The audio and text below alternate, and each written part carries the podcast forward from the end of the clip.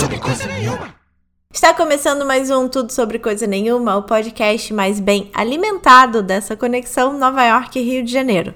Na bancada virtual, eu, Larissa Rinaldi, e a nutricionista Isabel Vieira. E mais uma carioca, né? Você é carioca. Sim, sim, carioca. Mais uma na área. Seja bem-vinda e muito obrigada. Obrigada a você pelo convite. Estou animada. Ah, que bom, que bom, porque aqui a gente traça uma trajetória profissional das mulheres que participam para a gente dar uma luz a quem está perdido na vida. O Tudo Sobre Coisa Nenhuma tá cheio de conteúdo para todos os gostos. Tem newsletter, frase, vídeo, foto de Nova York, grupo no Facebook e tem até podcast em inglês. Então segue a gente, arroba Tudo Sobre Coisa Nenhuma no Instagram, para ficar por dentro de todas as novidades. A série Mulheres que Inspiram, que foi ao ar em dezembro de 2019, entrevista mulheres sobre carreira e mercado de trabalho. Pois bem, a série foi tão bem aceita que agora o podcast é exatamente sobre isso. E como ele existe para dar voz às mulheres, eu te pergunto: quem é Isabel Vieira na fila da imigração? Uau, quem sou eu? Bom, é, eu sou muitas coisas, né? Eu sou nutricionista, como você bem descreveu, mas além disso, eu sou Isabel, é, uma mulher que gosta de, é, de muitas aventuras, vamos dizer assim, de muitas coisas diferentes. Eu sou filha da Thaís, eu sou neta da Anunciata, sou a mãe do Caju, mãe de pet, né? Enfim, eu sou uma pessoa que hum, me encontrei né, na minha profissão, me encontrei aí na minha missão de ajudar outras mulheres também a perder peso, se encontrarem com a sua autoestima, se encontrarem com o seu corpo, se encontrarem com o melhor que elas têm, que vai muito além do corpo, na verdade. O corpo é só mais um instrumento para isso. E hum, e é isso, eu sou uma pessoa que tenta encarar a vida aí de uma outra forma, né? Tô tentando viver e não só sobreviver. Eu acho que é isso que eu sou. Nossa, que benção. Tá ótimo ser isso. Já, já tá muito além e muito fora da bolha de muita gente. Já é muito inspirador. Que bom, fico feliz.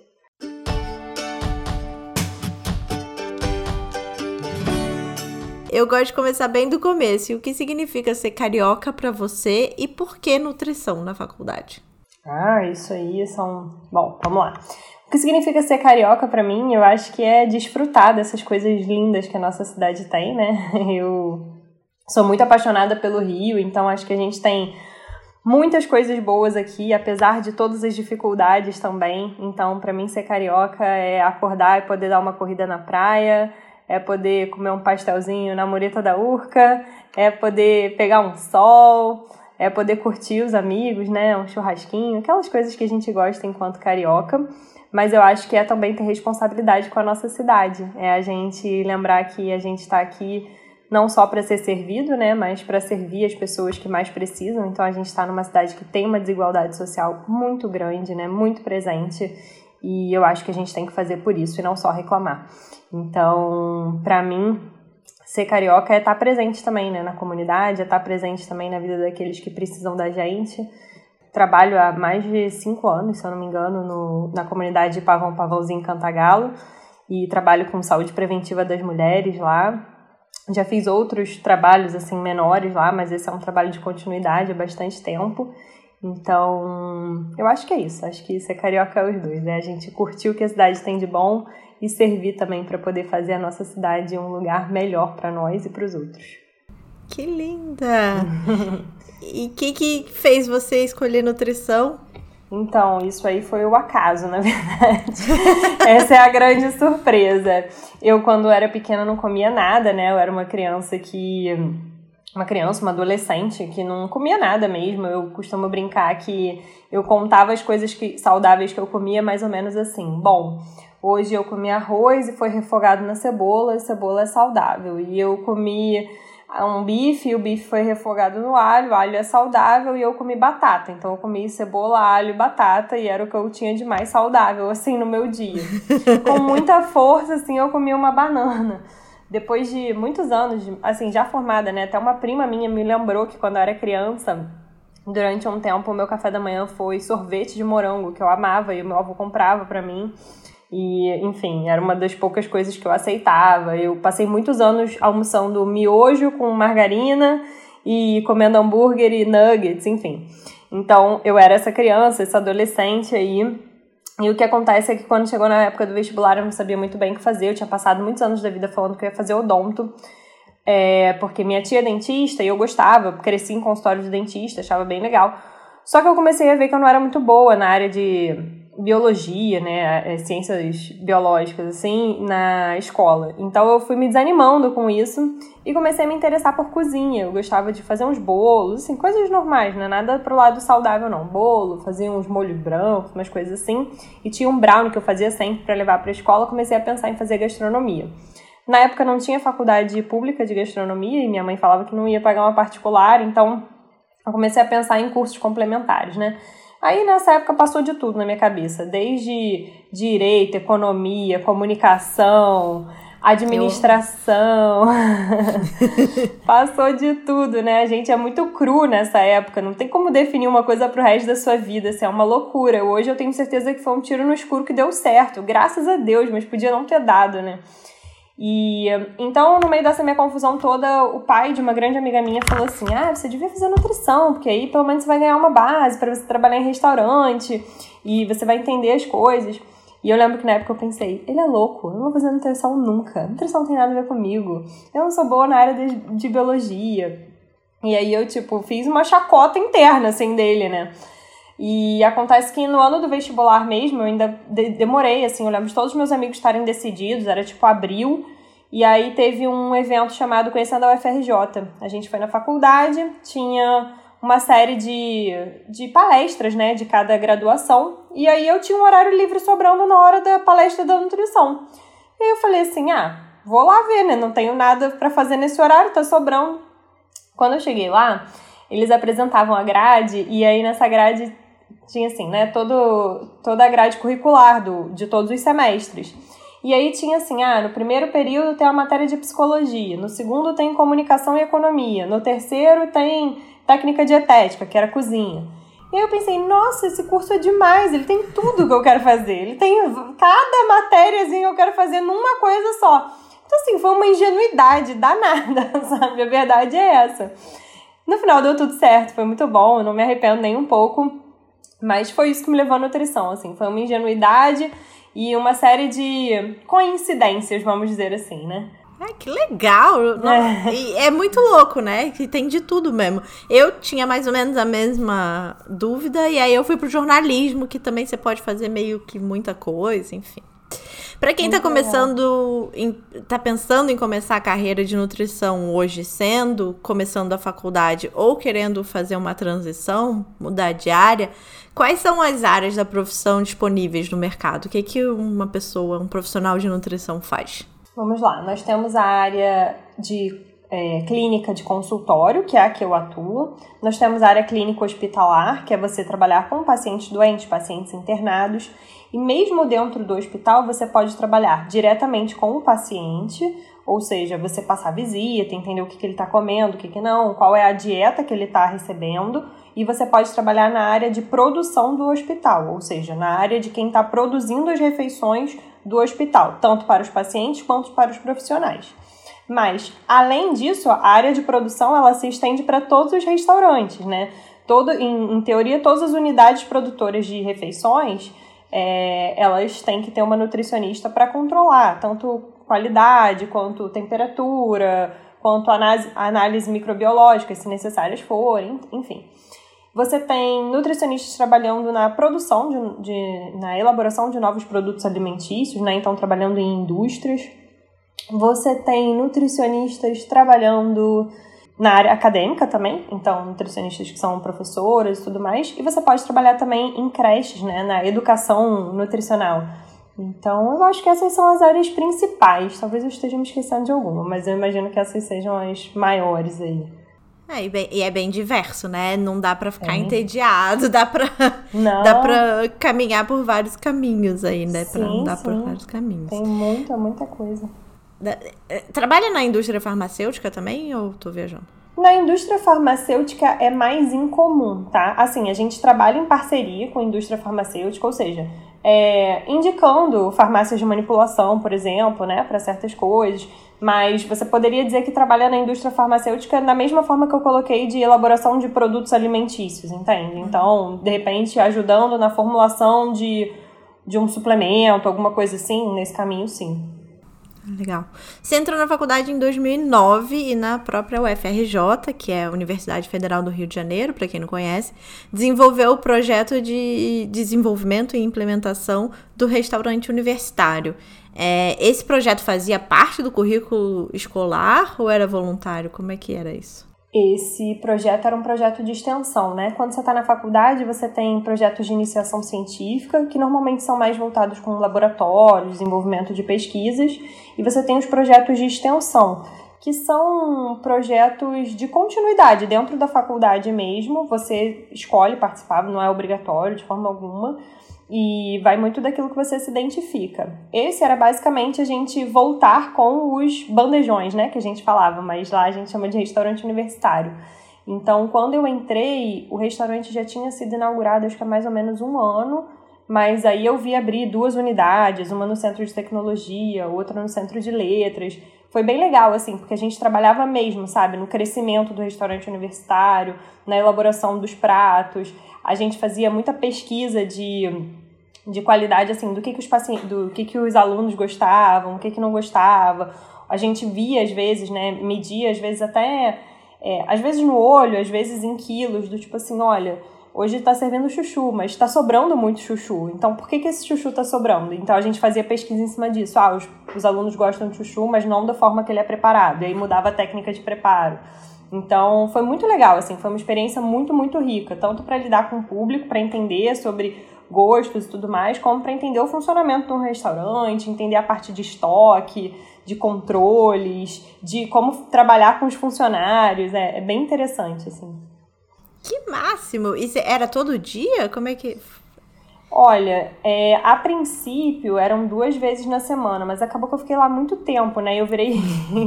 eu virei eu virei a, a, quase que braço direito, assim, da diretora lá do restaurante universitário. Então, eu ia praticamente todos os dias da semana. No mínimo uns três ou quatro eu acabava indo. Ainda peguei uma greve, que aí a gente ia mesmo e ficava lá direto. Caraca. Que... Foi, muito, foi uma experiência muito rica, assim, muito mesmo. Que legal. É, quais áreas da, do estudo, áreas de estudo dentro da nutrição mais te chamam a atenção ou chamaram nos primeiros anos de faculdade e como foi o seu trabalho final? Tem trabalho final de nutrição? Deve ter. Hum, eu acho que hoje em dia tem, na minha época não tinha. Na verdade, é o que acontecia antigamente é que você fazia três anos de matérias, né, de graduação, e o último ano inteiro era de estágio profissional. Então você fazia cinco estágios em um ano. É, era o estágio de produção, então na área de na área de restaurante, estágio de clínica, então na área hospitalar. E aí no último ano você fazia um estágio em no último semestre, você fazia um estágio em tecnologia dos alimentos, onde você desenvolvia algum produto, fazia análise dele. Aí tinha um estágio em clínica social, a gente trabalhou numa uma unidade tipo uma UPA que tem aqui. E ainda tinha mais um estágio em Boa pergunta. Eram cinco estágios obrigatórios e aí você não faz um TCC, né, uma monografia, como normalmente as faculdades fazem. Uhum. E um, isso foi bem legal, assim, porque realmente você acaba vendo. Eu falo que às vezes mais importante do que saber o que você quer é você saber o que você não quer, né? Então você começa a identificar, do, tipo, isso aqui não é para mim, não vai ser muito legal, não é muito a minha cara. É, foi bom, foi muito, foram muito ricos esses estágios, assim, eu gostei de trabalhar em um hospital, por exemplo, na época mas sabia-se que o Hospital do Fundão ele já estava bastante sucateado, né? Então não tinha muito recurso. Lembrei, o último estágio foi em nutrição materna infantil. Então eu trabalhei num hospital chamado Fernandes Figueira, que fica aqui no Rio, no Flamengo. É um hospital assim que tinha muito recurso, as nutricionistas de lá eram maravilhosas, o trabalho era incrível e, por exemplo, era uma área que eu não tinha grande atração e saí de lá assim, apaixonada, sabe? A minha meta era, bom, se eu for trabalhar em hospital algum dia, que seja aqui, porque aqui as coisas funcionam, aqui tudo é, é legal, sabe? Era um lugar gostoso de trabalhar. Acho que essa era a reflexão maior de todas. Mas, enfim, eu acho que era isso. Quando eu estava na faculdade, eu gostava das disciplinas de técnica dietética. Eu gostei muito de uma disciplina que era tecnologia dos alimentos, que foi até onde eu fiz o meu mestrado depois. Eu gostei de uma matéria que o pessoal até não gostava muito, mas que era dessa matéria voltada com a produção de alimentos, né? Voltada com a produção de restaurantes e tudo mais. Acho que eram as disciplinas que eu me identificava mais, assim. Ah, então fala um pouco sobre o seu mestrado e, enfim, o que que, o que, que você foi, o que, que te interessou na goiaba? é, então, o mestrado foi uma época um pouco complexa, na verdade. Eu, a gente sai da faculdade, né, cru, da mesma forma que eu falei, a gente entra na faculdade cru e sai da faculdade ainda cru, né? E eu não sabia muito bem o que fazer, e na minha família, minha mãe, minha avó, todo mundo fez mestrado, doutorado e tal, então eu achei que era a ordem natural das coisas. Gostava muito da minha professora de tecnologia dos alimentos, que foi quem foi a minha orientadora. E aí comecei a conversar com ela a possibilidade de fazer um mestrado e tal. Inicialmente, a ideia do mestrado era fazer com células cancerígenas, só que acabou que esse projeto estava em andamento, esse da goiaba e de outras frutas. E qual que era a ideia, né?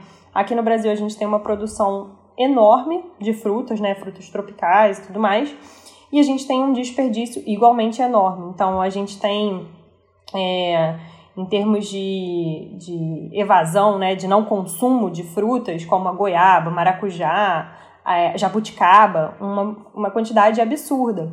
E a ideia é que a gente conseguisse aproveitar boa parte dessas frutas que não são consumidas, é, fortificando alimentos que já existem, já são de consumo habitual dos brasileiros, de modo que a gente conseguisse agregar os dois, né? Então, agregar para que esse alimento nutricionalmente ficasse mais rico e que a gente diminuísse o desperdício dele.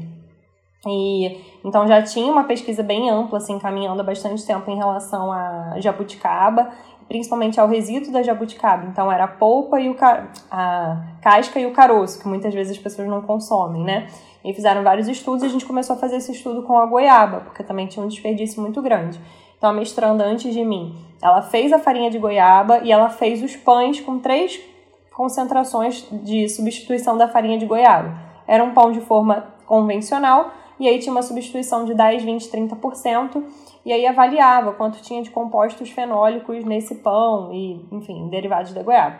E o que, que são os compostos fenólicos, né? Os compostos fenólicos, eles são compostos que têm uma relação muito grande em termos de proteção das doenças crônicas, né? Quando a gente pensa assim, eles são antioxidantes, anti-inflamatórios, então eles ajudam a prevenir câncer, aterosclerose, diabetes, daí por diante. Basicamente, isso pra gente, né? O que são esses compostos fenólicos na nossa saúde? É o que tem nas frutas, legumes e verduras. Pra planta, é como se ele fosse, entre várias aspas, tá? Um anticorpo da planta, assim. Ele ajuda a proteger a planta de fatores externos, às vezes climáticos, às vezes bichos, às vezes fungos. Então, quanto mais compostos fenólicos, melhor para a nossa saúde, mais a planta se protegeu, vamos dizer assim. E aí, basicamente, era isso. Então, a, primeira mestranda fez os pães e fez a avaliação desses pães, e eu peguei esse pão e botei ele numa, aspas, máquina, né? Simulamos uma digestão, para ver o quanto daquele pão, o quanto daquilo ali tinha sido fortificado, estava sendo digerido, absorvido, e seria útil ou não a gente fazer esse fortalecimento. E aí. Enfim, isso tudo foi o que eu estudei. Particularmente, eu detestei fazer mestrado. Tô contando tudo isso. Foi uma fase muito difícil para mim, assim, porque eu gosto muito de gente, eu gosto de atender, eu gosto de trabalhar com gente, conversar. E o meu mestrado era o tempo todo pipetando coisa, né? Era muito laboratorial, assim, eu ficava pulando de um laboratório para o outro, tinha que fazer muitas análises. E como era uma análise de uma digestão, então às vezes se uma etapa dava errado, eu tinha que começar lá tudo do início. E eu fazia umas análises que às vezes duravam de três a cinco dias, assim. Então, às vezes eu começava e aí depois de cinco dias que eu estava fazendo dava tudo errado, aí eu tinha que começar de novo para conseguir coletar uns dados. Então, assim, foi muito, muito difícil, assim, foi uma fase realmente bem complicada, assim, em termos pessoais mesmo, sabe? Eu acho que eu fiquei muito próxima de desenvolver uma, de desenvolver uma depressão. É, então, assim, foi muito foi muito desafiador, mas é aquilo que eu falei lá no início, né? Eu acho que com o mestrado eu consegui identificar o que eu não queria para minha vida, sabe? E isso foi um divisor de águas também. Eu quase desisti, e aí na altura eu conversei com a minha mãe, e minha mãe falou: "Olha, tudo bem, se você quiser desistir, vai em frente". Assim, ela não, não foi nada duro, assim, né? Mas aí eu acho que ao mesmo tempo me, me virou uma chavinha do tipo, ah, não, já cheguei até aqui, não vou desistir, só faltam seis meses, então encarei de frente aquilo. Falei, esse diploma é meu, né? O título é meu. E assim foi. Foi bom, acho que eu aprendi, sabe? Foi bom no final das contas, assim. E aí eu acho que até hoje eu olho para trás e falo, bom, já que eu encarei esse mestrado, eu sou capaz de encarar qualquer coisa. Não tem nada que seja tão difícil assim a sua mãe não ser categórica te ajudou, no final das contas, a terminar, Com né? certeza, né? com certeza. e aí depois você foi fazer mais uma pós, e aí foi em nutrição aplicada à gastronomia, que eu imagino seja uma área que você goste mais, né? O que, que você estava buscando na época? Exato. Na verdade, essa pós foi ao mesmo tempo do mestrado. Ah, tá. Eu, foi ao mesmo tempo. Eu terminei após, acho que em fevereiro, março, e o mestrado eu terminei em abril. Então foi muito pertinho, assim, um do outro. E é isso, a minha ideia com a pós era justamente aprender a fazer mais receitas saudáveis, que pudesse agregar os meus pacientes na minha vida também, onde eu queria cozinhar. E aí, assim, foi uma experiência melhor, porque eram com pessoas que eu gostava, e, e foi um curso que me agregou em muitas coisas, mas também não foi uma experiência maravilhosa, assim. Não foi, não foi um curso que eu diria assim, ah, repetiria com certeza. Acho que mais pela organização do curso em si do que pelo curso, sabe? É, mas é aquilo, mais uma vez, aprendi muita coisa, foi bom e tudo bem. A gente tira experiência disso aí, né? Aprendeu o que não queria também. é, aí... aprendi o que eu queria, mas de uma forma que eu não queria. Talvez fosse mais por aí. Justo, teve muita resiliência. E aí você concluiu os seus estudos e começou a clinicar? Foi isso? Como é que foi o começo? Eu já clinicava é, pouco, bem pouco, na verdade, desde que eu me formei, porque minha avó, ela é psicóloga, então ela já alugava uma sala e tinha um espacinho lá para mim, então de vez em quando se aparecia um paciente ou outro eu ia. É, o que aconteceu foi que quando eu terminei tudo isso, né, eu comecei a ter muito mais tempo disponível. Então eu comecei a me empenhar mais na divulgação do consultório, no marketing digital, em angariar pacientes. Então as coisas começaram a funcionar de outra forma. Entendi. E como é que eram as primeiras experiências na, na, no consultório? Nossa, Seus primeiros foram super, pacientes. Foram super desafiadores. Foi horrível. na verdade, assim. Eu a prim... É, pois é, a primeira primeira das minhas pacientes era uma menina que a mãe dela era médica, especialista em transtornos alimentares. Então você imagina o meu desespero, assim, recém-formada, 22 anos na cara, sentando ali na frente de uma menina. Ela era uma adolescente, né? E a mãe, com certeza, com um know-how, assim, surreal. E depois a mãe ficava falando assim: não, manda uma mensagem para ela para ver se ela tá fazendo. A menina tinha um paladar assim super difícil, não aceitava nada. E eu lembro que ela tinha uma história até assim: ah, bolo eu como, mas só se for feito no dia, porque depois eu não gosto da textura, eu não como mais. Aí eu ficava, meu Deus, não sei, não sei nem como né, manejar certas coisas. E aí a mãe dela falava, manda uma mensagem pra ela pra ver se ela te responde. Aí eu mandava mensagem e a menina não me respondia. Quando ela respondia, era bem adolescente, assim, respondia só com um S ou um N. Aí eu falava. É, claramente ela tá me enxergando como a tia chata, né? Tipo assim, essa moça chata pra caramba mandando mensagem. Então foi bem desafiador, uma série de coisas. Teve uma vez. Isso nem foi tão no início, tá? Eu já devia ter um, um ano e meio, talvez, dois de formada. Era uma senhora, assim, né? Na hora que ela abriu a porta do consultório, ela olhou para mim e falou assim: ah, É você que vai me atender? Mas você é uma menina.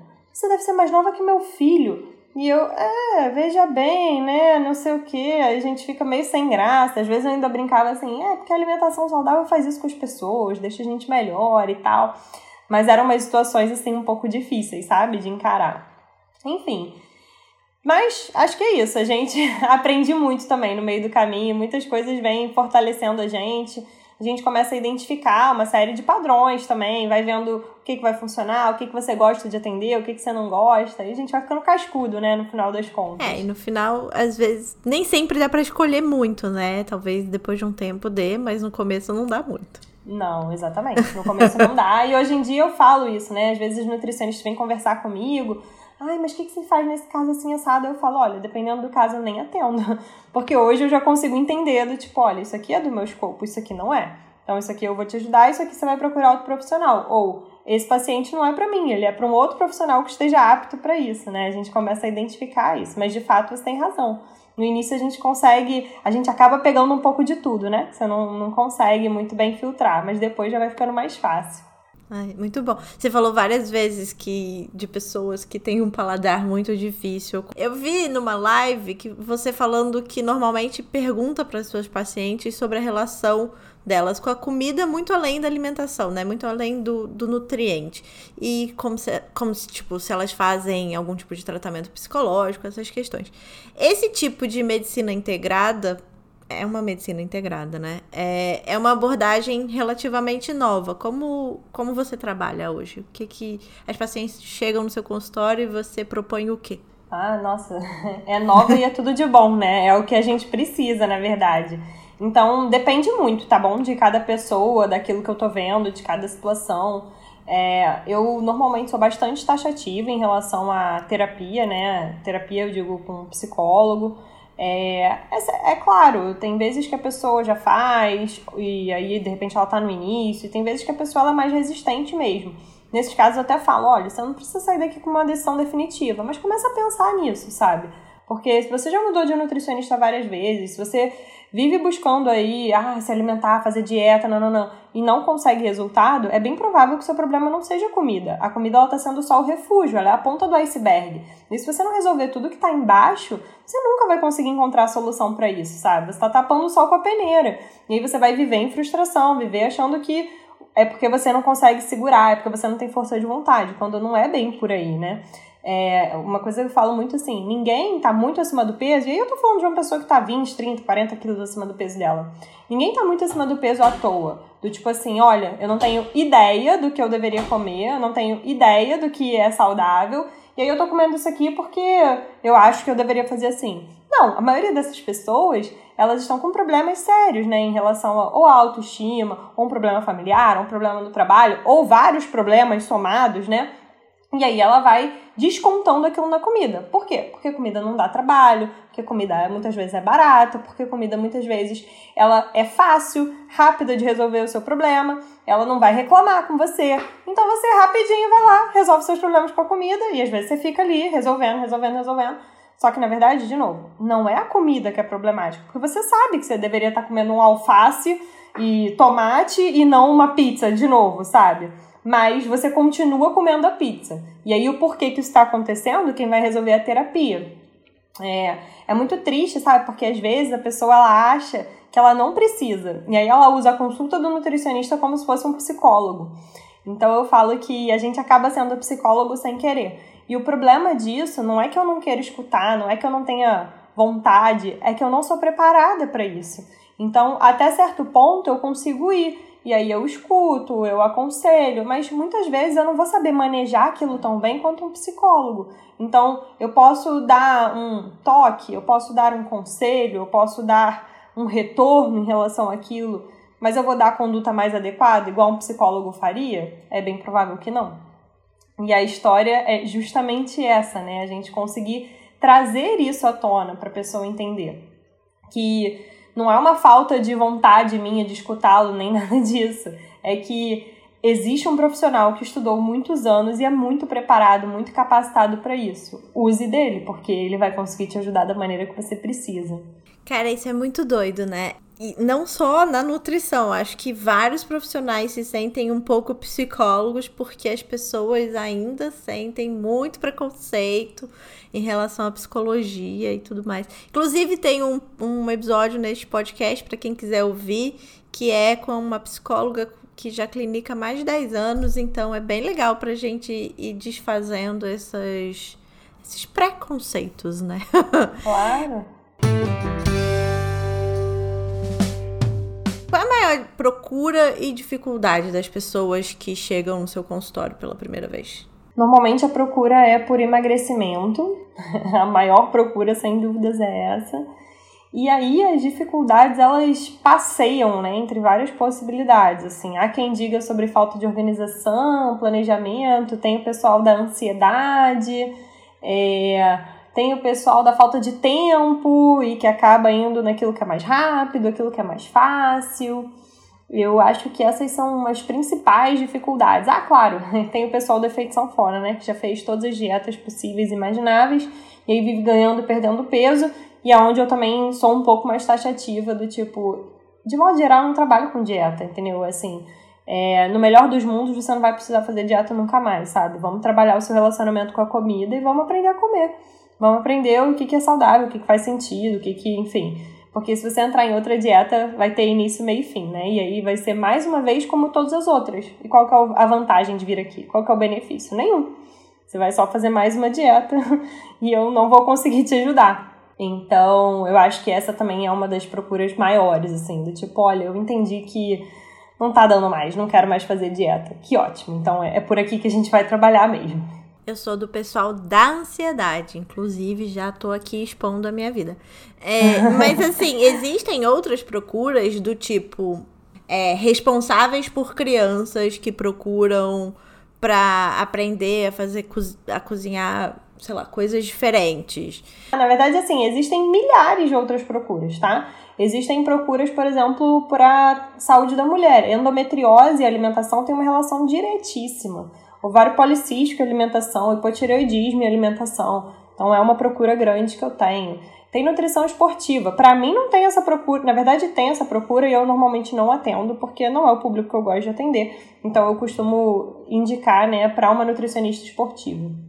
É, tem procura de pais para filhos também, mas eu também não trabalho com crianças de modo geral, a não ser pedidos muito específicos, assim, ou quando eu já atendo os pais, mas também tem essa procura. Então, assim, para nutrição tem de tudo, sabe? Tem tratamentos de doenças, tem prevenção, tem gente que quer só melhorar ou aumentar a performance no esporte vai variar muito daquilo que você atende, né? Que aquilo que a gente falou lá no início. Antes não dava muito para escolher, hoje em dia eu tenho um público bem mais nichado, sabe? Eu gosto de atender emagrecimento, reeducação alimentar e saúde da mulher. Então, de modo geral, é com isso que eu vou trabalhar. Que legal. Com a pandemia de 2020, a gente aprendeu a fazer tudo à distância, né? E eu quero saber se é possível você atender clientes fora, pacientes fora da sua cidade e se sim, como funciona esse trabalho. Sim, é, funciona. Olha, a consulta é muito parecida com a presencial, né? É que eu vejo que as pessoas ficam muito apegadas à balança. Sim, quem é do Rio, claro, pode escolher isso, né? Quem não é, que fica mais é, à mercê do que tem. E foi muito bom, de fato, para isso, porque acabou que na pandemia eu atendi gente da Europa, atendi gente dos Estados Unidos, gente do Canadá, atendi gente que está morando na América do Sul, gente que está morando fora do Rio, né? Então isso foi muito legal.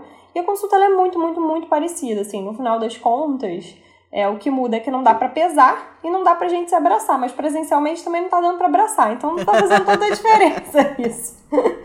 é, no final das contas, eu sempre mando um questionário pré-consulta, a gente conversa bastante, aí deixa um material para a pessoa saber como que ela vai se pesar em casa. A elaboração do plano alimentar ele é feito na hora, porque não adianta depois eu fazer com o que eu achei da minha cabeça, entendeu? Tem que fazer na hora ali o tete a tete, a pessoa vai te falar, ó, oh, isso funciona, isso não funciona. Opção B, opção C, opção D, e a gente vai trabalhando em cima disso. E é muito legal, assim. Então, é, bem, é isso, é parecido demais, sabe? É muito parecido, muito parecido. A diferença é só que você não vai conseguir pesar na balança, mas você pesa na sua balança, você tira as suas medidas, e no final das contas a gente sabe que é muito mais do que o peso na balança, né? A forma como você se sente, é a maneira que está cabendo na sua roupa, é quanto você tem disposição e energia para fazer uma atividade física. Isso tudo vai impactar diretamente, né? Legal. Mas é, em relação à comida, né? Porque, por exemplo, eu moro nos Estados Unidos hoje e eu achei tudo muito diferente. Eu não sabia muito o que comer aqui. Você consegue fazer um plano para essas suas pacientes fora do Brasil também? Com certeza. Eu tenho uma paciente que mora em Dubai. E aí a gente. a gente abre os sites todos, né? Amazon, enfim, o que entrega lá, a gente abre, ó, oh, eu consumo esse queijo aqui, dou uma lida na lista de ingredientes, oriento, acho as melhores opções, a gente vai traçando isso tudo juntos. Ah, esse suplemento aqui que vende nesse site é bom, esse aí tem iHerb, né, que tem aí também tem lá. Então a gente vai abrindo as coisas e vai resolvendo, funciona super bem. Que legal! Amei uhum. saber disso. Você tem um e-book com mais de 250 receitas testadas por você. Perfeito. Como foi a construção e o trabalho do livro e quanto tempo você levou mais ou menos para Olha, começar um trabalho... para terminar? Foi um trabalho danado, uma construção dura, porém foi muito, muito bom, assim, foi muito legal de fazer.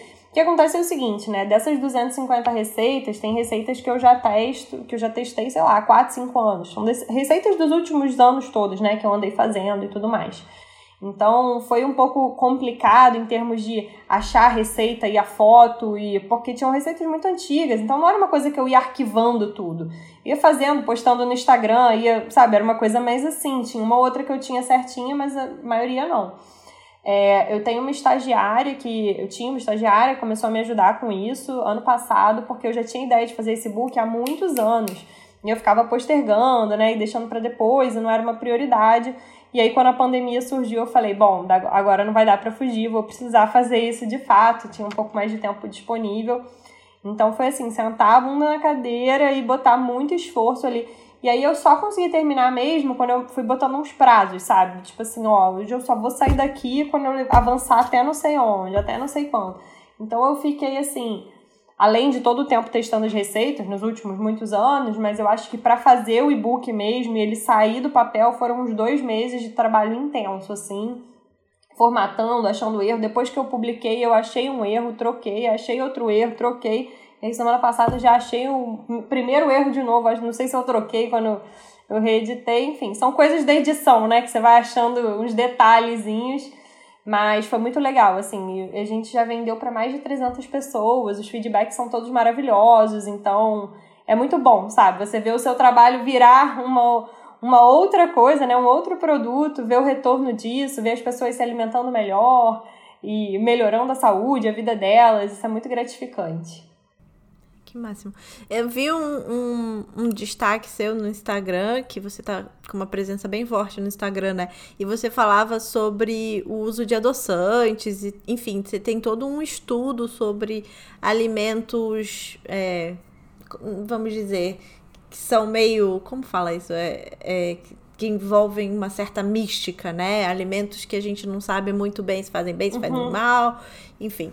É, eu queria que você falasse um pouco sobre esses seus estudos, sobre esses alimentos meio emblemáticos. Ótimo. É, talvez você esteja falando até mais dos alimentos industrializados, né? Que são vendidos com propriedades saudáveis. Que eu uhum. acho que isso é uma coisa bastante comum, né? Bastante cresceu muito, vamos dizer assim, nos últimos anos. O que acontece é, né, especialmente em relação aos adoçantes e outros alimentos do tipo com corantes artificiais, com excesso de aditivos químicos. Mas aí, entrando especi especificamente no caso dos adoçantes, o que acontece é o seguinte: eles foram criados há 30, 40, 50 anos atrás, né? Os adoçantes não são produtos alimentícios muito antigos, eles são muito novos. Então, muitas coisas a gente não sabia, não sabia ainda os malefícios, o que, que eles iam trazer, né, de ruim a longo prazo. E você imagina que, sei lá, na época da minha mãe, né, dos nossos pais, enfim, eles nasceram já achando que adoçante era tudo de bom. Então, eles tomavam café com adoçante, isso aqui com adoçante, nananã. Por quê? Porque é uma coisa que tem o poder de adoçar, então dava aquele docinho que a gente gosta, ao mesmo tempo é zero calorias e tudo mais. E quando o tempo foi passando e os estudos foram avançando, é que começou, começaram a descobrir o tanto de malefícios. Tanto que uma série de adoçantes foi proibido para gestantes, porque podia atrapalhar no desenvolvimento fetal, desenvolvimento cognitivo daquelas crianças. Aí, depois disso, alguns adoçantes foram proibidos fora do Brasil, mas ainda eram permitidos no Brasil. Que é surreal você pensar, se eu não me engano, é o aspartame, inclusive. Assim, é surreal você pensar que não vende no Brasil, mas por que, que aqui isso é legalizado, né? É, e com o passar do tempo, esses estudos foram avançando, porque em um primeiro momento se identificou o que era mais gritante, vamos dizer assim, né? Então você vê que aquilo ali afeta o crescimento e desenvolvimento de uma criança, é uma coisa gritante. Você vê que o adoçante tem poder é, tem poder cancerígeno, por exemplo, é uma coisa gritante. Agora, você começar a estudar e ver que os adoçantes podem aumentar a resistência à insulina a longo prazo, é um detalhe que você vai conseguir só com os estudos, né, de bastante, assim, de mais aprofundamento, vamos dizer. Você começar a perceber que o adoçante, ele engana o hipotálamo. O hipotálamo é o nosso centro regulador da fome, né, no cérebro. E aí, o que que acontece? o adoçante te dá o sabor do doce, te dá aquela sensação de, opa, vai chegar doce, vai chegar açúcar, carboidrato e não chega. Então, muitas vezes, isso vai aumentar a sua vontade de doce e de carboidrato. É, outra coisa que se descobriu com estudos mais a longo prazo, né? Nós temos uma série de bactérias intestinais que são muito importantes para tudo na nossa saúde, para a nossa imunidade, absorção de nutrientes, para a nossa saúde mental. E descobriu-se que os adoçantes prejudicam o crescimento dessas bactérias boas intestinais. Então, quando você vai ver, o adoçante parece que é maravilhoso, mas no final das contas não é nada disso. É, é claro que de uns anos para cá desenvolveram-se adoçantes naturais, porque a maioria deles eram completamente artificiais, né? Então você está pensando aí no aspartame, sucralose, sacarina, etc, etc, são todos bastante artificiais. Com o desenvolvimento dos adoçantes mais novos, as coisas já melhoraram, que são é o xilitol, o eritritol, a stevia, são adoçantes mais naturais. Ainda assim, devem ser consumidos com moderação. A princípio está tudo bem, né? Vamos ver os próximos estudos o que, que vão apontar pra gente. Então, a gente. E aí, no final das contas, beleza. E fechando a parte de adoçantes, o que eu falo muito com os pacientes, com as pessoas que me acompanham é o seguinte: nós somos seres orgânicos, seres naturais. Não tem máquina 3D, indústria que vai inventar ser humano, entendeu? Que vai fazer igualzinho. Não existe isso. E quando você para pra pensar, o que, que a natureza deixou pra gente, né? O que, que é orgânico igual a gente? É fruta, legume, verdura, é alface, é ovo, é o leite que vem da vaquinha lá e tal, isso tudo é natural, é aquilo que a natureza deixou e que a gente pode desfrutar disso. Agora, quando você compra um produto alimentício, ou seja, uma gelatina, um iogurte desse de morango coloridinho, um bolo de, de pó, né, que você só tá com ovo ali e vira um, um outra coisa então, quando você começa a ver a quantidade de aditivos químicos, você pensa, isso aqui não é natural, isso não está na natureza, isso tudo foi químico, foi inventado né, pelo homem. E as coisas que o homem fez, a gente já tem que desconfiar um pouquinho mais. E além disso, o corpo não consegue metabolizar, ele não digere, ele não absorve, uma série dessas coisas. Então, quanto mais você colocar disso para dentro, mais difícil vai ser para sua saúde, para o seu corpo digerir e trabalhar em cima daquilo e por isso que algumas coisas, algumas funções vão ficando prejudicadas ao longo do tempo.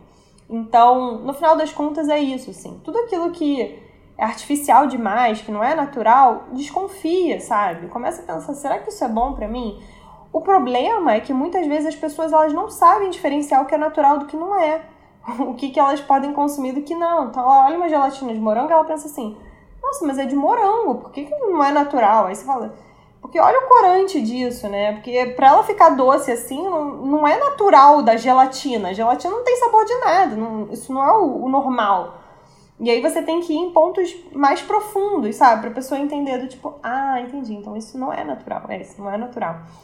E a gente precisa reorganizar, né, a nossa mente, os nossos pensamentos, como as coisas são vendidas e apresentadas pra gente. Então, é, é, toda uma reestruturação, sabe, de pensamento. Às vezes a gente fala de reeducação alimentar quando as pessoas, quando as pessoas sequer educação alimentar tiveram.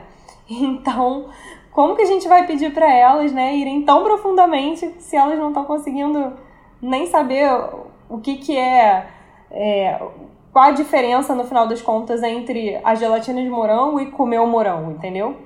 Amor, educação alimentar, educação financeira, educação é, sexual, nada disso a gente aprendeu no, na nada escola. Disso. Nada, da minha época, que não é tão longe assim da sua, nada disso a gente aprendeu. Nada. É, nada, nada. Essas, essas, essas, vamos dizer, comidas da moda, essas lendas alimentícias atrapalham muito o seu trabalho do dia a dia? As pessoas chegam com muitas crenças erradas. Olha, bastante. Não vou te dizer. não vou te dizer que atrapalha muito, né? Mas sim, acontece bastante. Então é muito comum a pessoa falar assim: ah, eu, eu, aí eu faço uma gelatinazinha de sobremesa no almoço, ou aí eu tomo Coca Zero todo dia, aí eu como. E aí você fala, tá, mas isso não é saudável, né? Ou peito de peru, ah, mas eu como, mas é peito de peru. Aí você fala, tá bom, mas isso aí não é legal. Mas como não? Aprendi isso a vida toda, né? E aí você tem que fazer toda uma desconstrução. E eu percebo às vezes que é muito difícil, sabe, pra pessoa. Porque se ela passou a vida inteira acreditando que aquilo ali era saudável, é quase como se você estivesse contando uma mentira para ela. Do tipo, não, mas eu, eu sempre soube que é assim. A gente fala, é, não é porque você sempre soube que as coisas são dessa forma, né? É, e a publicidade tem muito dinheiro, né? para fazer as coisas é, acontecerem e as crianças se reafirmarem. É, mas teve uma coisa da moda, assim, que estourou, né? Que foi aquele hambúrguer não sei o quê. É, que eu vi até a Rita Lobo falando, gente, pelo amor de Deus, é muita química lá dentro, nem sei o que ela falou. É, eu não sou vegetariana, então eu não sei, mas isso tem muito muitos mitos, assim, em cima da alimentação vegetariana, vegana e, e, enfim, todas as alimentações ditas orgânicas e saudáveis, não? É. É, existem vários pontos dentro disso que você falou, né? Uma coisa que eu falo muito para as pessoas é o seguinte: tudo vai depender da intenção que você vai comer certos alimentos. Porque vamos supor, é, você viu esse hambúrguer, né? E aí você vai falar assim para mim, Isabel, eu quero comer esse hambúrguer porque eu tô num processo de transição, tô querendo virar vegetariano e para mim é muito difícil, eu sinto muita falta de comer carne. Então, coma o hambúrguer, porque ele tem gosto de carne, tem cara de carne, mas ele não é carne e ele vai suprir a intenção que você está buscando. Agora, se você falar para mim, Isabel, eu até como carne, mas eu não vou comer carne, eu vou comer esse hambúrguer porque ele é muito mais saudável do que o outro, porque ele não é de carne. Então, não, não faça isso. Você está indo pela intenção errada. Né? Se você está achando que esse hambúrguer vai ser mais saudável do que o outro, não vai. E aí, ou a gente vai procurar um outro hambúrguer vegetal que seja mais saudável, ou você vai comer um hambúrguer de carne mesmo, que talvez seja uma opção melhor. Tudo vai depender da forma que você está enxergando, sabe? O que você está comendo. Por isso que eu falo assim, ah, é, voltando à história da gelatina, ah, eu vou comer gelatina. Você vai comer porque você ama? Se você falar pra mim, eu amo gelatina, eu não abro mão, vai em frente, não tem nada de errado nisso, é uma escolha sua e tá tudo bem. Saiba que não é saudável e não, assim, no big deal, sabe? Nenhum problema. Agora, vou comer gelatina porque é diet, porque é light, é muito mais saudável do que eu comer um chocolate? Não faça isso e como chocolate, que vai ser uma opção melhor. Então, tudo vai depender da intenção que você coloca.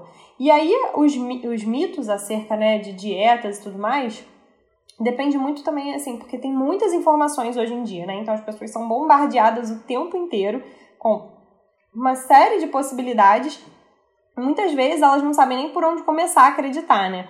O que, que é real, o que, que não é, o que, que faz sentido, o que, que não faz. E aí, quando você vê, ela tá ali naquele mar de informações pensando. Ela, e ela pega um pouquinho de cada coisa, né? O pior é isso. Ela, ah, então nesse aqui eu vi que ser vegetariano é bom, e nesse aqui fala que é low carb, só que esse aqui fala que eu não posso comer glúten, e o outro fala que o açúcar vai me matar. Aí a pessoa começa a fazer um mix de coisas disso e quando ela tá perdida, estressadíssima. Porque ela pensa assim, se eu for cortar o glúten, a carne, o não sei o quê. E aí ela fala, tá bom, sobrou o que para eu comer? Ah, isso não pode porque não é vegetariano. Isso... Então ela começa a ficar estressada, estressada, joga tudo pro alto. Isso é um dos problemas maiores que a gente vê, né? A pessoa que troca de dieta, troca de conduta o tempo todo, muitas vezes porque ela não procurou um acompanhamento profissional, ou às vezes ela até procurou e vai trocando de profissional em profissional porque ela não confia em nenhum daqueles processos. E aí ela vai ficando cada vez né, mais estressado, mais ansioso. E aí o mais importante é você entender o que, que faz sentido para você, ou seja, o que, que eu realmente quero acreditar, qual o profissional que eu vou confiar para esse caminho, sabe? E o que, que eu quero para minha vida. Porque muitas vezes o que eu vejo, por exemplo, é, semana passada aconteceu isso. Um amigo meu me mandou uma mensagem, era um vídeo de uma outra profissional falando que comer banana com ovo era uma coisa horrível, não era saudável. E hoje em dia tá na moda, né? Comer uma panquequinha de banana com ovo e tal. E muita gente come isso e fala, ah, agora eu tô mais saudável, tô comendo panqueca de banana, de café da manhã, enfim. E aí ele achou esse vídeo e falava assim, você está comendo panqueca de banana com ovo? Não faça isso, isso não é saudável. E aí ele me mandou aquela mensagem, tipo, meu Deus, isso é verdade? Aí eu fui ver o vídeo, né? Eu falei, bom, vamos ver o que, que esse vídeo está falando. E aí, desde o início do vídeo, a profissional ela se posiciona da seguinte maneira. Bom, é, de acordo com o ponto de vista da Ayurveda, não se deve misturar banana com ovo, porque blá, blá, blá, blá, blá. Então, assim, o que, que aconteceu? No momento que ele viu banana e ovo é o fim do mundo, ele parou de perceber todo o restante que estava dizendo naquele vídeo. E aí ele ficou tipo, meu Deus, estou fazendo tudo errado. O que é muito surreal se você parar pra pensar, porque imagina, ele deve ter visto um monte de gente já falando que come banana com ovo, tava tudo bem, ele tá bem, saudável, já perdeu peso pra caramba. E aí, de repente, ele vê um vídeo de uma pessoa, a cabeça dele dá um bug, e ele não consegue nem ter um pensamento crítico acerca disso, ou ouvir o que ela tá dizendo. E aí, o meu retorno para ele foi: bom, você tá praticando a Ayurveda, né? Praticando assim, você tá querendo fazer essa alimentação, querendo viver dessa forma? Aí ele, não. Eu falei, então não tem nada de errado que você está fazendo. Porque ela está dizendo de acordo com o ponto de vista da Ayurveda. Então, de acordo com o ponto de vista da Ayurveda, é assim.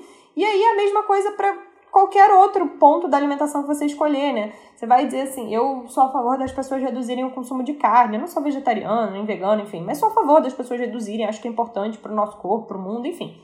Mas, outro dia eu achei uma outra profissional dizendo que a nutricionista que mandava o profissional parar de prescrever carne estava fazendo tudo errado, que isso era um absurdo, não sei o que, não sei o que lá. Porque ela acredita naquilo verdadeiramente. Ela acha que carne é a melhor coisa do mundo e ela vai achar estudos que embasem o argumento dela.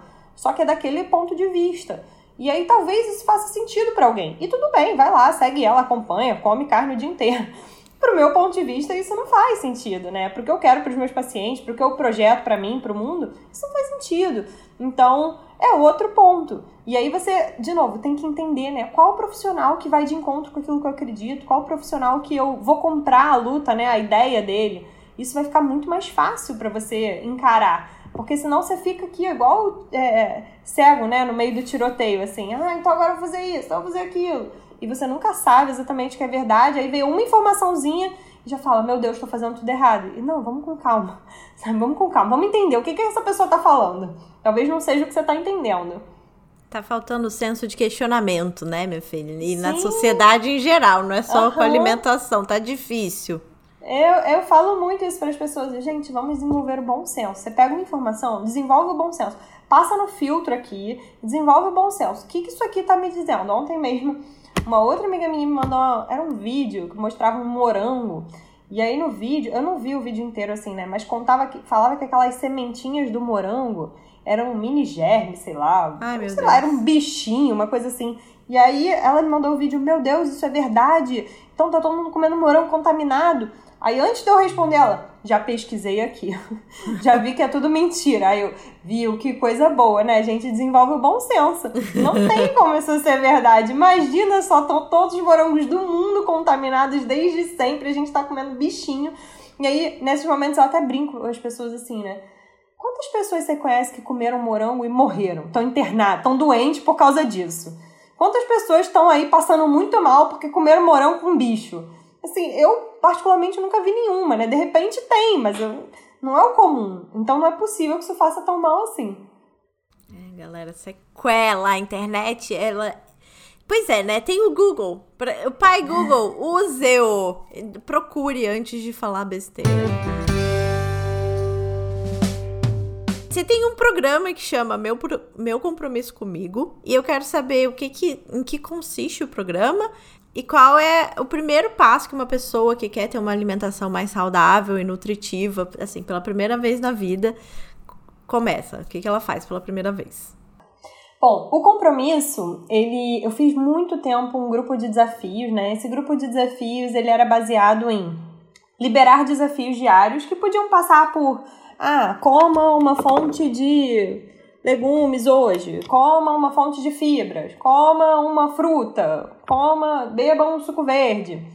E eu fiz desse formato por mais ou menos uns três anos seguidos. Era muito bom, era um grupo aberto no Facebook. Teve um ano que deu mais de mil pessoas. Enfim, era super legal. Ajudava muita gente, durava um mês, depois passou para 21 dias, enfim. E aí eu fui chegando ao consenso de formatos melhores, né, com o passar dos anos. Aí hoje em dia, é, primeiro que eu quis mudar o nome de desafio, porque eu acho que já não encaixava muito bem com o que eu queria. Segundo que eu comecei a entender que um projeto que fosse um pouco menor comprometia um pouco mais as pessoas. E terceiro que a minha ideia era justamente isso, que a pessoa começasse a assumir um compromisso com ela mesma.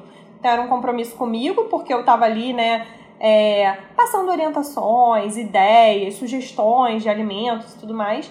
E ao mesmo tempo é, ela estava se comprometendo com ela mesma, então não fica aquela coisa solta, né? A ideia com compromisso é basicamente ajudar a pessoa a dar um start na alimentação saudável dela ou dar uma inspiração, sabe? Um gás a mais àquela pessoa que está precisando mudar os hábitos. Então são 14 dias que na verdade viraram 20, porque são 14 dias intensos de acompanhamento e a gente faz 5 dias de pré-compromisso, onde eu libero alguns materiais iniciais para a pessoa se preparar, organizar a dispensa, organizar a casa dela, organizar o mindset, né, do que, que vai vir pela frente. E é bem legal, assim, é, tem uns resultados muito incríveis. Atualmente os compromissos são só para mulheres, né, assim, são dois grupos. Então tem um grupo fechado onde ninguém fala, só eu ou a minha estagiária, a gente libera os materiais. E aí, se algum homem quiser fazer parte, nem tem problema. Mas do grupo de interação mesmo, que só entra quem quer, só podem as mulheres. Então ele é um grupo voltado mesmo para mulheres. E, e é incrível, assim, a mudança de hábitos, o emagrecimento, sabe? A mudança de atitude. Isso que eu acho que é o mais importante, né? Eu trabalho muito com ela, gente, esquece, não vamos fazer dieta, sabe? Vamos mudar mesmo a alimentação, implementar novos hábitos, um pouquinho de cada vez. E foi tão bom, assim, né? Ele atingiu esse formato, esse nome de compromisso mesmo agora na quarentena. Então, eu fiz três edições. Hoje eu vou abrir as inscrições para quarta. E aí foi tão legal, foi tão gostoso, sabe? Vi tanta mudança das pessoas que agora a minha ideia é fazer um lado B. E aí esse lado B, eu tô pretendendo trabalhar basicamente a parte emocional. Então é a parte que a gente vai falar de fome, vontade de comer, culpa, é, fazer o que tem que ser feito e vontade de fazer as coisas, comida de dieta, comida que não é de dieta. A gente vai falar sobre o excesso de pesagem, enfim, tudo que pode interferir aí no processo de mudança de peso, né, de mudança de hábitos mais extensamente. E aí, quando você me pergunta, né, qual que é o primeiro passo para a pessoa que quer mudar os hábitos, né, mudar a alimentação, essa é uma pergunta um pouco, é, ela é, ela é fácil, mas, mas é difícil, né? É que eu vou dizer assim. É, eu acho que eu poderia dar várias respostas dentro disso aqui, sabe? Porque o que, que é o mais importante para a pessoa, enfim, perder peso e ter uma alimentação melhor? É comer comida. O mais importante é ela olhar e saber diferenciar o que, que é comida e o que, que é produto alimentício. A gente passa a vida inteira sendo enganado, né? Acha que comida é pão integral, é iogurte light, é, é coisa, chocolate diet. Não, comida mesmo, comida é, é abacaxi, rúcula, é batata, abóbora, é peixe, isso é comida, comida, sabe? Que você não tem lista de ingredientes. Aquilo ali é. Aquilo não é uma mistura de coisas. Então, o melhor dos mundos é você comer mais comida. Quanto mais comida você conseguir comer, melhor para você. É, mas além disso, você tem toda uma parte comportamental que é muito importante, né?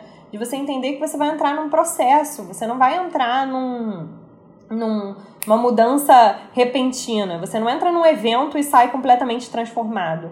Então, eu falo muito isso para as pessoas, assim, você tá achando que uma consulta vai resolver os seus problemas, uma consulta de uma hora, uma hora e meia, esquece, sabe? Não vai, eu não vou salvar ninguém, infelizmente, eu amaria, adoraria ter uma varinha de condão e transformar a vida das pessoas, porque eu escuto histórias muito sofridas em relação à alimentação e perda de peso. Porém, eu não tenho esse superpoder. E aí a pessoa tem que entender que ela vai entrar num processo. E isso é muito diferente dela simplesmente mudar a alimentação, porque, enfim, deu na telha. É, então, tem uma série de comportamentos, principalmente, que eu acho que entram na mudança de alimentação, sabe? Além da, da tipo, venha comer comida e é isso aí. E por isso a medicina integrada, né? Maravilhosa. Ser nutricionista para você é? Uau! Ser nutricionista é a melhor profissão do mundo. eu brinco, eu, eu brinco muito com isso, assim, né? Já dei aula em algumas faculdades, hoje em dia tem um canal do Telegram com um nutricionista, e ele até fala, né? Nutricionista é a melhor profissão do mundo, assim. Eu, eu brinco com as meninas, né? Com os profissionais, assim a gente hoje em dia tem, tem capacidade de mudar o mundo se a gente quiser, sabe? A maneira como as pessoas se alimentam, a maneira como o mundo funciona, a maneira como a gente se organiza em relação à alimentação. Isso tem poder econômico, político, é, em comunidade muito grande. Então, eu acho que é, eu acho realmente que é uma das melhores profissões do mundo em termos de transformação, a gente consegue fazer muita coisa, sabe? É, mas é aquilo, né? Como tudo na nossa vida exige disposição, exige comprometimento. enquanto profissionais, principalmente, de entender a, o papel que a gente tem nisso. Porque as mudanças são graduais, né? Às vezes é doloroso você ficar ali e ver que a pessoa está contando com você, esperando uma mudança que ela mesma não faz. E você fica resiliente nessa, nessa mudança, assim. Enfim, eu acho que é isso. Nutricionista é tudo de bom. Que bonitinho. Chegou o momento mais esperado desse podcast, o momento que você deixa uma pílula de conhecimento para profissionais que precisam de um empurrãozinho para desempacar na carreira. Qual foi o melhor e o pior conselho profissional que você já ouviu? Uau! É, eu não sei se aplica, tá? Vamos lá. Um dos piores para mim foi quando me sugeriram atender por plano de saúde. eu sou bastante contra isso, né? Acho que a gente é bem pouco valorizado pelo plano de saúde. Vejo profissionais que não são felizes atendendo pelo plano e acabam se subordinando a isso porque acham que é a forma da gente conseguir mais é, clientes, né? E ao mesmo tempo você recebe muito pouco, tem é muito pouco valorizado, tem um retorno, um retorno mesmo em termos do que você consegue trazer para o paciente muito baixo. Então, eu diria que esse foi um dos piores conselhos que eu recebi, mas por sorte eu nunca segui eles, assim, pensei rapidamente, mas nunca levei isso adiante. E dos melhores conselhos que eu recebi, é Tá aí, eu não, não tô me lembrando de nada agora muito específico, mas eu acho que vai muito dentro da parte de, assim, né, de estudo, sabe? Que a gente tem que buscar estudo, tem que buscar conhecimento, assim, eu sou incansável nisso, tô sempre estudando, tô sempre fazendo um curso, tô sempre buscando me especializar, é, eu acho que nunca é demais, sabe? É claro, vai ter um momento que talvez você esteja um pouco mais cansado para fazer uma super graduação, pós-graduação, mas você consegue pegar uma aula, dar uma estudada, se aprofundar em alguma coisinha a mais, porque a nutrição é uma ciência muito. É, que está em movimento, né? Está em construção constantemente. Nada do que a gente aprendeu lá no passado tá igual, sabe? A gente está sempre tendo que se atualizar, vendo como as coisas são constantes, inconstantes, como a gente ver que os conceitos mudam e a gente muda também, né? Então a forma que a gente enxerga as coisas também fica diferente. É, eu antigamente era muito do tipo assim, da nutrição nua e crua, né? Então, ah, você come isso, vai gerar isso, isso é bom para isso, aquilo é bom para isso, tem que comer isso, tem que comer isso. E quando você começa a estudar a nutrição comportamental, que foi uma área que eu me interessei já depois de um tempo, você começa a ver como tudo é muito mais relativo do que a gente imagina, né? Não adianta você, ah, vamos comer aqui tudo bonitinho e detox e não sei o quê, às vezes a pessoa não tem a disposição para isso, às vezes ela está com uma depressão, às vezes ela tem questões muito mais profundas com a alimentação. Então não é só comer legume e verdura, você vai ter que ir no, no profundo ali de cada um. Enfim, eu acho que é isso, é a gente estudar mesmo, se aprofundar, entender cada um, que as coisas vão vão se encaixando, né? Sensacional, arrasou. Vamos para os quadros? Vamos. Tem na Netflix? Tem na Netflix é o quadro que a gente dá uma dica que pode ou não ter na Netflix. O que, que você vai indicar? Hum, eu gosto muito de um filme chamado. Cara, tem um no Netflix que eu não vou lembrar o nome, que fala sobre imagem corporal. Vou procurar e vou te falar. Tá. Mas tem um que não tá no Netflix, que provavelmente tá no YouTube, chama Muito Além do Peso. É um documentário sensacional. Todo mundo deveria ver. Assim, sensacional mesmo. Fala sobre alimentação no Brasil, sobre as crianças que enfim, não sabem reconhecer um legume, uma verdura, não tem noção de que um monte de coisa é cheio de açúcar, de. enfim. Gente, eu lembro muito do meu pai enchendo o meu saco. Quando eu era, você vai comer isso, muito açúcar, açúcar faz mal, não sei o quê. Bom, eu vou indicar a newsletter do Tudo Sobre Coisa Nenhuma, onde eu escrevo crônicas de desenvolvimento pessoal e crônicas de Nova York, dou dicas de livros e falo de é, bastidores da podosfera e siga a gente também no Instagram, arroba tudo sobre coisa nenhuma, que daí eu posto insights da entrevista, audiogram, dica de amor próprio e as crônicas de Nova York que todo mundo adora. Qual que é seu arroba para as pessoas te seguirem? O meu arroba é Isabel Vieira Nutricionista. É, e tem várias receitas lá, tá, gente? Só, pra, só isso que eu tenho para te dizer. Com certeza. várias receitas gostosas e saudáveis. É isso. Exaltando as manas. Exaltando as Manas é o quadro que a gente exalta uma mulher incrível que faz a diferença na nossa vida. Quem que você vai exaltar hoje? Uau, tem que ser uma mulher conhecida minha ou uma mulher que eu admiro? Uma mulher que você admira. Legal. É, eu vou exaltar a Diana Garbin. Ela fala sobre imagem corporal, sobre transtornos alimentares. Ela tem um livro muito legal chamando, chamado Fazendo as Pazes com o Corpo. Então ela conta da trajetória dela, eu sou bem fã dela. Acho que ela acrescenta muito. Brasileira ela? Brasileira. Ela é esposa do Thiago Leifert, que é um apresentador aqui desses reality shows, enfim. Ela é bem legal, assim. Que legal. Eu vou exaltar a Isabel Vieira, claro. Ah! Obrigada por ter vindo e obrigada por estar na internet abrindo nossa mente e conscientizando a gente de que alimentação saudável não é dieta, enfim, batendo nessa tecla pra gente deixar um pouco esse, essa pressão do padrão nos atingir, né? Combinado, obrigada, que honra. Muito, muito obrigada. Se você lembrar o nome do filme, depois você me manda. Eu já achei. Ah, já achou? Embrace. É um documentário sobre os padrões de beleza. Boa. Eu vou, vou botar na, na descrição. E é isso. Doeu? Não, foi demais. Eu adorei. Uma honra. Eu adorei também. Muito obrigada. Foi ótimo. Eu acho que esclareceu muitas coisas. É, infelizmente, ele só vai ao ar daqui duas semanas, então não sei se seu programa vai estar aberto ainda para as pessoas ah, se inscreverem. Pois é, mas tá tudo bem, não tem problema. Valeu já, já vai ser bom. Vão ter outras oportunidades, sem dúvidas. Ah, que bom. Então é isso, gente. Um beijo e até semana que vem. Até, um beijo.